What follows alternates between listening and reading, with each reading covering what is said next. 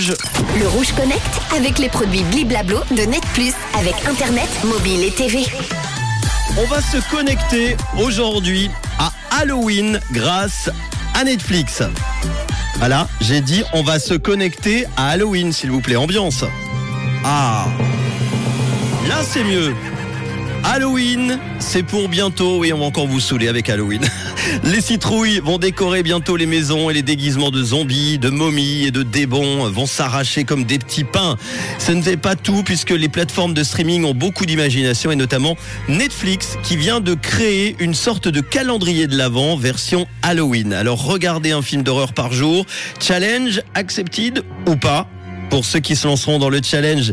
Il y en aura en tout cas pour tous les goûts. On trouve aussi bien des films que des séries ou des dessins animés. Avec son défi, Netflix veut intéresser euh, tous les publics. Selon Netflix, d'ailleurs, certaines suggestions vont plaire même aux familles. Chaque matin, on vous donne rendez-vous donc sur la story Instagram de Netflix pour tout savoir sur le film du jour.